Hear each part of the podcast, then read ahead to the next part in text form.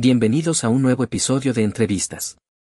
Soy su anfitrión, Ignacio Tirigal, el único entrevistador capaz de sacarle una sonrisa a una estatua. Hoy gracias a la ayuda y el poder de la inteligencia artificial, vamos a embarcarnos en un viaje por el tiempo, directamente a los salones y escritorios de algunos de los personajes más emblemáticos de la historia. A través de sus obras, cartas y legados, hemos conseguido traer sus voces a nuestro presente. En este episodio, tenemos un invitado de lujo. Van a conocer a alguien cuyas ideas aún resuenan en cada rincón del pensamiento humano. Un hombre que, si estuviera vivo, probablemente me bloquearía en Twitter por ser demasiado incisivo. El gran Marco Aurelio. A lo largo de nuestra conversación, desgranaremos las esencias del estoicismo y buscaremos consejos estoicos para los desafíos que enfrentamos en este caótico siglo XXI. Por eso, queridos oyentes, acomódense en sus asientos, o donde sea que estén, y prepárense para un viaje educativo, sarcástico y, sobre todo, históricamente inolvidable. Marco Aurelio es un nombre que seguro has escuchado antes. Y si no, debería salir más de tu cueva. Pero, bromas aparte, cuando pensamos en Marco Aurelio, lo primero que nos viene a la mente es emperador. Está claro, que ser el líder del imperio romano no era poca cosa. No obstante, lo que hemos mencionado apenas roza la magnitud del asunto. Para situarlos en contexto y que puedan captar la verdadera envergadura de lo que abordamos, ser emperador romano en los tiempos de Marco Aurelio podría equipararse a que, en la actualidad, todas las potencias globales estuvieran bajo el mandato de un único líder supremo. Esa era la vastedad, la influencia y el dominio del imperio romano, y Marco Aurelio se erige como uno de sus emperadores más venerados y célebres. Ahora, querido Marco, o debería decir, señor, emperador, Marco Aurelio? Querido Ignacio, claro que puedes llamarme Marco. Además, como sabes hace muchos siglos ya que no soy emperador de Roma. La verdadera pregunta que me atormenta, y seguro a muchos de nuestros oyentes, es, ¿quién eras realmente detrás de la corona y las togas? Porque, no puedes simplemente ser el tipo que llevaba el cetro y mandaba a la gente a hacer cosas. Bueno, Ignacio, ser emperador ciertamente venía con sus responsabilidades y desafíos, pero también me brindó la oportunidad de reflexionar sobre la naturaleza humana y la vida misma. Con esa respuesta, podemos ver cómo el filósofo emerge. Porque eso es lo que muchos olvidan. Más allá de un gran líder, había un filósofo profundo. Eres conocido por tus meditaciones, un conjunto de escritos personales donde reflexionas sobre la vida, la muerte, la naturaleza y, bueno, la existencia en sí. Por eso, Marco, ¿cómo lograste equilibrar esos dos mundos? Porque, déjame decirte, ser líder y filósofo es como mezclar agua con aceite. ¿Es más bien entonces como mezclar agua con vino? Para mí, la filosofía no era una simple afición. Era una forma de vida. Mi papel como emperador me permitió ver de cerca la naturaleza humana y comprender mejor los desafíos de la vida. La filosofía me brindó las herramientas para afrontar esos desafíos. Podemos decir entonces que eras un filósofo con traje de líder. ¿O un líder con el corazón de filósofo? Sea como sea, es evidente que tu legado trasciende las fronteras del tiempo. Y por supuesto, estamos aquí para descubrir más sobre ello. Ahora, Marco, antes de que nos adentremos más en las complejidades de tu pensamiento, tengo un pequeño desafío para ti. Imagina por un momento que te encuentras en el siglo XXI. Sí, sé que es complicado. Pero imagina que ves a un niño, probablemente el nieto de uno de tus legionarios, pegado a un pequeño rectángulo brillante, un teléfono inteligente, como lo llamamos. Este niño levanta la vista, algo abrumado por las notificaciones, los mensajes y las fotos de gatos, y te pregunta, ¿qué es el estoicismo? Y no, no está buscando una definición en Wikipedia. Quiere saberlo de ti, el gran Marco Aurelio. ¿Cómo se lo explicarías? Bueno, Ignacio, primero, me sorprendería ver a un niño preguntando sobre filosofía en lugar de jugar con ese teléfono inteligente que me cuentas. Pero, lo intentaré. Imagina que tu mente es como ese dispositivo. Recibe constantemente información, algunas útiles, otras no tanto. El estoicismo te enseña a filtrar esa información, a decidir qué es verdaderamente importante y qué no. Te ayuda a centrarte en lo que realmente puedes controlar, tus pensamientos y acciones, y a dejar ir lo que no puedes. Qué interesante. Podemos decir entonces que el estoicismo es como una aplicación de meditación para la mente, pero sin la necesidad de descargas, actualizaciones y, por supuesto, sin anuncios. Podrías decirlo así. Aunque no necesitas un dispositivo para practicar el estoicismo, solo tu mente y la voluntad de reflexionar sobre tus acciones y pensamientos. Es una forma de vida, una guía para enfrentar los desafíos con calma y claridad. Entonces, para todos aquellos que están escuchando y se sienten abrumados por la constante avalancha de información y distracciones del mundo moderno, quizás es hora de darle una oportunidad al estoicismo. Una especie de desintoxicación digital pero para el alma. Y lo mejor de todo, es completamente gratis. Querido Marco, volvamos a ese pequeño dispositivo brillante del siglo XXI, el teléfono inteligente. Ahora, imagina que no solo te permite llamar o enviar mensajes, sino que también te bombardea constantemente con noticias, chismes, opiniones, e incluso lo que tu vecino tuvo para cenar. Las redes sociales, como las llamamos, tienen el poder de elevarnos a las nubes o hundirnos en el fango en cuestión de segundos. Los sentimientos de envidia, ira, ansiedad. Vivimos en un verdadero carnaval emocional. Así que, siendo honestos, en este mundo de likes, tweets y selfies, ¿cómo aplicarías el estoicismo para no perder la cabeza? ¿O deberíamos simplemente tirar estos aparatos al Tíber? Ignacio, aunque estos dispositivos suenen abrumadores, la esencia del problema no es nueva. Las personas siempre han sido influenciadas por las opiniones y acciones de los demás. El estoicismo nos enseña que no podemos controlar lo que sucede fuera de nosotros, pero sí cómo reaccionamos a ello. Por eso, seguro si me encontrara en tu tiempo, usaría las redes sociales como una herramienta, no como un dictador de mis emociones. Cada vez que sientas que una noticia o comentario te afecta, respira profundo, reflexiona sobre por qué te sientes así y decide si realmente vale la pena tu energía. Vaya, eso sí que suena sorprendentemente sensato. Entonces, en lugar de dejarnos llevar por cada notificación, cada comentario malicioso o cada foto perfectamente editada, deberíamos recordar que nuestra paz interior y nuestra libertad está en nuestras manos. O mejor dicho, en nuestra mente. Exactamente, Ignacio. No puedes controlar lo que los demás dicen o hacen, pero sí cómo lo interpretas y cómo actúas al respecto. La serenidad no viene de silenciar las redes, sino de silenciar tu tumulto interno. Por eso, queridos oyentes, la próxima vez que se sientan abrumados por ese aluvión digital, recuerden las palabras de Marco Aurelio. El control está en ustedes. Y si todo falla, siempre pueden poner el teléfono en modo avión. Querido Marco, aunque pueda parecer que el siglo XXI tiene la exclusiva en cuanto a pandemias, la historia nos dice que no es así. De hecho, tú mismo tuviste que enfrentarte a la peste antonina, una de esas crisis que hacen tambalear imperios. Y no, no estoy hablando de una fiebre pasajera después de una noche de excesos en las termas. Cuéntanos, en esos tiempos de incertidumbre y miedo, ¿cómo aplicaste el estoicismo para mantener la cabeza fría? ¿Y qué consejos les darías a todos aquellos que, en nuestro tiempo, enfrentaron la pandemia del COVID? Querido Ignacio, es muy cierto lo que dices. La peste antonina fue una de las pruebas más difíciles que enfrenté como líder pero también me brindó una oportunidad para aplicar las enseñanzas estoicas en un contexto real. La enfermedad, la muerte y la incertidumbre estaban a la orden del día.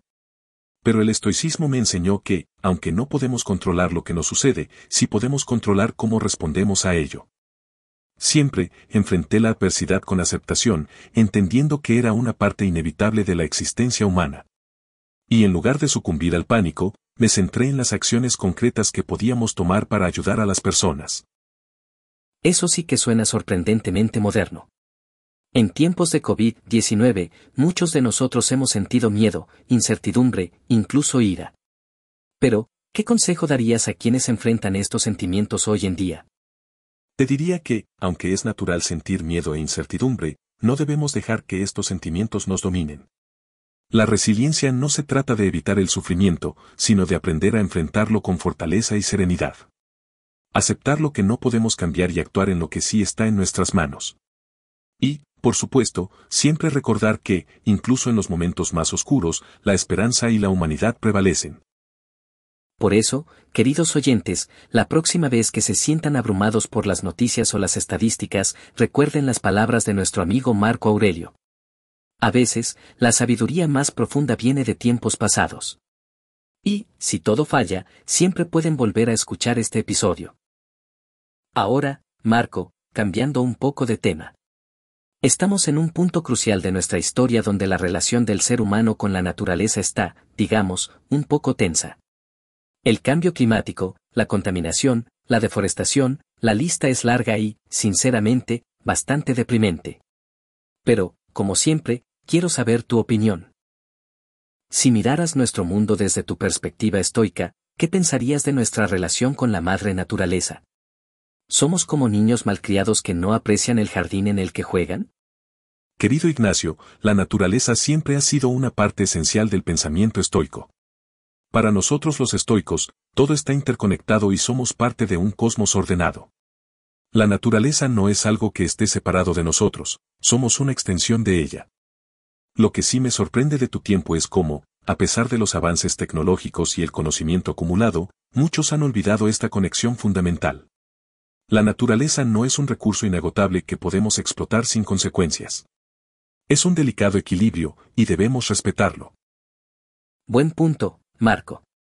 A veces, con toda nuestra tecnología y avances, olvidamos las lecciones básicas. Entonces, desde tu perspectiva estoica, ¿cómo podríamos volver a conectarnos con la naturaleza? ¿Algún consejo práctico para los que estamos más pegados a una pantalla que a un árbol? Te diría que es esencial tomarse un tiempo para reflexionar sobre nuestra relación con el mundo que nos rodea. No necesitas escalar montañas o cruzar bosques, aunque eso ayudaría. Basta con observar, con apreciar el orden y la belleza de la naturaleza y recordar que somos una pequeña parte de algo mucho más grande. Para ello, la humildad y el respeto son esenciales. Por eso, para todos los que nos escuchan, quizás la próxima vez que se sientan abrumados por la rutina diaria, tomen un momento para respirar, mirar a su alrededor y recordar que somos parte de este hermoso y frágil ecosistema. Y, como siempre, si necesitan un recordatorio, aquí está Marco para iluminarnos. Ahora, Marco, adentrémonos en un territorio que conoces bien, el liderazgo. Créeme, que hoy el mundo está lleno de todo tipo de líderes, desde aquellos con discursos grandilocuentes y acciones vacías, hasta los que creen que un buen selfie es sinónimo de gobernabilidad. En tu tiempo, gobernaste el imperio más grande del mundo y uno de los más influyentes de la historia. Pero, ¿cómo fue que lograste ser un líder auténtico, recordado por su pueblo como uno de los cinco emperadores buenos y no simplemente como otro emperador en la larga lista de Roma? Querido Ignacio, ser emperador no es solo un título. Conlleva una enorme responsabilidad hacia el pueblo y el imperio. Para mí, el estoicismo fue una guía. Me enseñó a actuar con justicia, integridad y a pensar en el bienestar colectivo en lugar del mío propio. Ser líder no es buscar el poder por el poder, es servir y guiar. Entiendo tu punto, Marco. Podemos decir entonces que mientras algunos líderes de hoy podrían estar más interesados en sus estadísticas de popularidad o en su próxima foto viral, tú te centrabas en la esencia del liderazgo. Pero, siendo honestos, no todos los líderes romanos fueron, digamos, modelos a seguir. ¿Cómo te aseguraste de no caer en la trampa del poder y la corrupción? El poder en sí mismo no es ni bueno ni malo. Es cómo lo usas lo que define tu legado. La autorreflexión constante fue esencial para mí. Cada día, me preguntaba si mis acciones eran justas y si estaban alineadas con el bien común. Además, rodearse de consejeros sabios y honestos es crucial. No puedes gobernar solo, y siempre tener voces sinceras a tu alrededor te ayuda a mantenerte en el camino correcto. Sabias palabras, Marco. Por eso, para todos aquellos aspirantes a líderes que nos escuchan, recuerden, el poder no es el final, sino el medio. Y, ya saben que si alguna vez se sienten perdidos, siempre pueden recurrir a las enseñanzas de Marco Aurelio y sus maravillosas meditaciones. Ahora, Marco, hablemos de tus meditaciones. No, no me refiero a ese momentos en que todos buscamos después de un día agitado. Hablo de tu obra maestra, que ha resistido la prueba del tiempo. En una era donde los libros aparecen en listas de bestsellers por una semana y luego desaparecen en el olvido, Meditaciones sigue siendo una lectura esencial. ¿Por qué crees que tu libro ha resistido el paso del tiempo?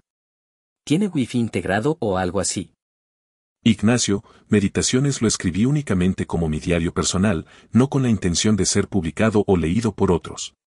Creo que su autenticidad y sinceridad son las que lo han mantenido relevante. Son reflexiones universales y personales sobre la vida, la muerte, el deber y la moralidad. Aunque los tiempos cambian, las preguntas fundamentales de la existencia humana permanecen.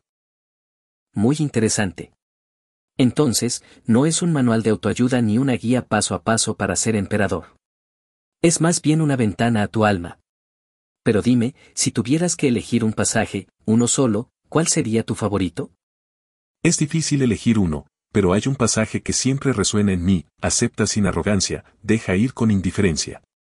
Nos recuerda la importancia de vivir en el momento presente, de aceptar lo que la vida nos trae sin vanidad y de dejar ir lo que no está en nuestras manos sin resentimiento. Vaya, eso sí que es profundo. Y muy picable, diría yo, especialmente cuando intento encontrar el mando a distancia en mi sofá. Pero bromas aparte, es evidente que Meditaciones no es solo un libro, es una guía para la vida. Y si aún no lo han leído, queridos oyentes, ¿qué están esperando? Vayan a buscarlo. O, ya saben, descárguenlo en ese pequeño rectángulo brillante que tanto les gusta. Bueno Marco, está muy claro que no eres el único estoico en la ciudad. Séneca, Epicteto, Rufus, grandes nombres, grandes pensadores. Y no puedo evitar preguntarme, ¿qué opinas de ellos? ¿Los ves como colegas, mentores, rivales?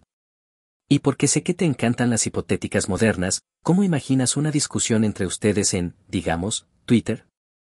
¿Serían todos amigos que comparten memes estoicos o estaríamos presenciando un drama filosófico en 280 caracteres? Ignacio, tanto Séneca como Epicteto han dejado una profunda huella en el estoicismo. Los respeto y valoro enormemente. Séneca, con su elegancia literaria, y Epicteto, con su enfoque práctico, han influido en mis propias reflexiones. No los veo como rivales, sino como compañeros de viaje en la búsqueda del conocimiento. En cuanto a Twitter, es curioso imaginarlo. Aunque el medio puede ser diferente, el deseo de compartir ideas y aprender de los demás sigue siendo el mismo. Probablemente compartiríamos reflexiones, aunque con un tono amistoso. Después de todo, la sabiduría no se trata de ego o rivalidad, sino de crecimiento y comprensión. Interesante. Así que, en lugar de tweets y dramas, tendríamos una especie de club de lectura digital estoico. Pero, y sé que es una pregunta capciosa, si tuvieras que elegir una enseñanza de Séneca o Epicteto que realmente te haya influenciado, ¿cuál sería? De Epicteto, siempre he admirado la idea de que no son los eventos en sí mismos los que nos perturban, sino nuestros juicios sobre ellos. Y de Séneca, su reflexión sobre el tiempo, la vida, si sabes cómo usarla, es larga. Ambos conceptos han guiado mi pensamiento y mis acciones. Palabras sabias, de mentes más sabias. Y para todos los que están enganchados a las redes sociales, recuerden, no es lo que lees, sino cómo lo interpretas. Y si alguna vez necesitan un respiro del drama digital, ¿por qué no sumergirse en el mundo del estoicismo?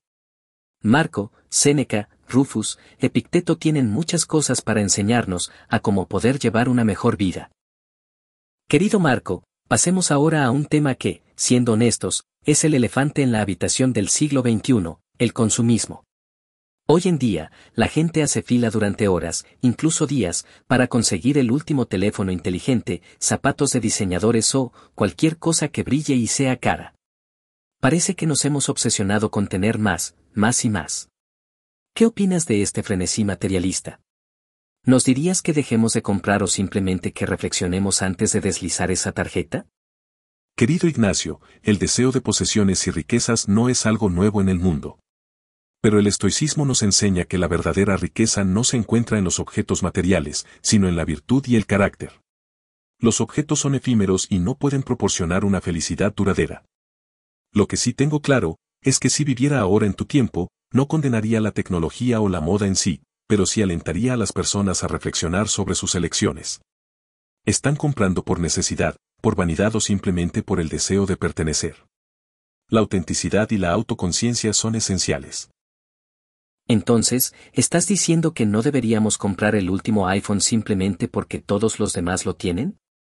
Exactamente.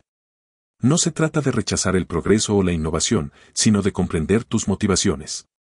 Si un objeto mejora tu vida y tiene un propósito, está bien. Pero si solo lo deseas porque otros lo tienen o para mostrarlo, quizás deberías reconsiderarlo. Gracias Marco, eso sí que es algo en lo que pensar. Por eso, queridos oyentes, la próxima vez que estén tentados de comprar algo simplemente porque está de moda o porque todos lo tienen recuerden estas sabias palabras. La verdadera riqueza no está en nuestro armario o en nuestro bolsillo, sino en nuestro carácter. Querido Marco, para concluir nuestro diálogo, quiero hacer una pequeña travesura temporal. Imagina por un momento que pudieras ver el futuro, digamos, los próximos 100 años con todos sus desafíos, avances y contratiempos. Dado que eres un filósofo, no un adivino, no te pediré detalles, pero ¿qué consejo darías a la humanidad? Y para aquellos escépticos que piensan que la filosofía es un viejo relicario polvoriento, ¿qué les dirías a ellos? Querido Ignacio, está más que claro que el futuro es incierto, pero hay principios universales que siempre serán relevantes. A la humanidad le diría, recuerda la impermanencia de todas las cosas, valora la virtud y la integridad por encima de todo, y siempre actúa con compasión y justicia. No importa cuán avanzada se vuelva la tecnología o cuán complejo sea el mundo, estas verdades seguirán siendo fundamentales. En cuanto a aquellos que ven la filosofía como algo obsoleto, les recordaría que la filosofía no es solo el estudio de ideas abstractas. Es una guía para vivir, una brújula moral en tiempos de incertidumbre. En cada era, la humanidad enfrenta desafíos únicos, pero las preguntas fundamentales sobre la existencia, la moral y el propósito permanecen. Y para esas preguntas, la filosofía siempre tendrá respuestas. Qué grandes palabras tan inspiradoras, Marco. Es un vivido recordatorio de que, a pesar de los cambios, hay verdades que trascienden el tiempo. Por eso, queridos oyentes, la próxima vez que se sientan perdidos en el caos del presente, recuerden buscar en el pasado. Marco Aurelio y otros grandes filósofos pueden tener las respuestas que buscan. Con estos profundos y agudos pensamientos finales de Marco Aurelio, llegamos al final de nuestro viaje imaginario a través de las arenas del tiempo con un emperador filósofo que dejó una huella indeleble en la historia del pensamiento. Durante nuestra charla, hemos navegado por los mares del estoicismo, reflexionando sobre los desafíos modernos y buscado sabiduría en las palabras de un líder que gobernó un imperio, pero que también encontró tiempo para mirar hacia adentro. Querido Marco, muchísimas gracias por compartir tu tiempo, tu visión y tus experiencias sobre un tema tan transformador como el estoicismo. Muchas gracias, Ignacio. Fue un placer haber compartido este tiempo contigo y tus oyentes. Reflexionar sobre el pasado y el futuro hablando del estoicismo y sus enseñanzas. El gran Marco Aurelio, con su visión y sus meditaciones, nos recuerda que en medio del caos del mundo, hay un refugio de paz en la mente y el alma de cada individuo. Nos alienta a enfrentar las adversidades con valor, templanza, sabiduría y justicia. Que son las cuatro virtudes cardinales que guían la vida de todo estoico. Por eso, siempre debemos buscar la virtud y recordar nuestra conexión con la naturaleza y con los demás. Si bien hemos abordado una amplia gama de temas en este episodio, el legado de Marco Aurelio es tan vasto que apenas hemos arañado la superficie.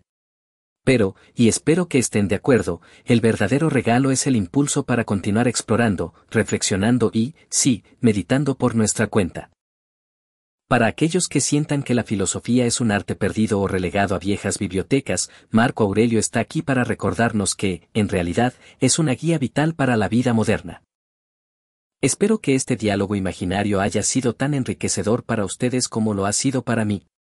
Sigamos buscando sabiduría en los textos antiguos y en nuestras propias experiencias.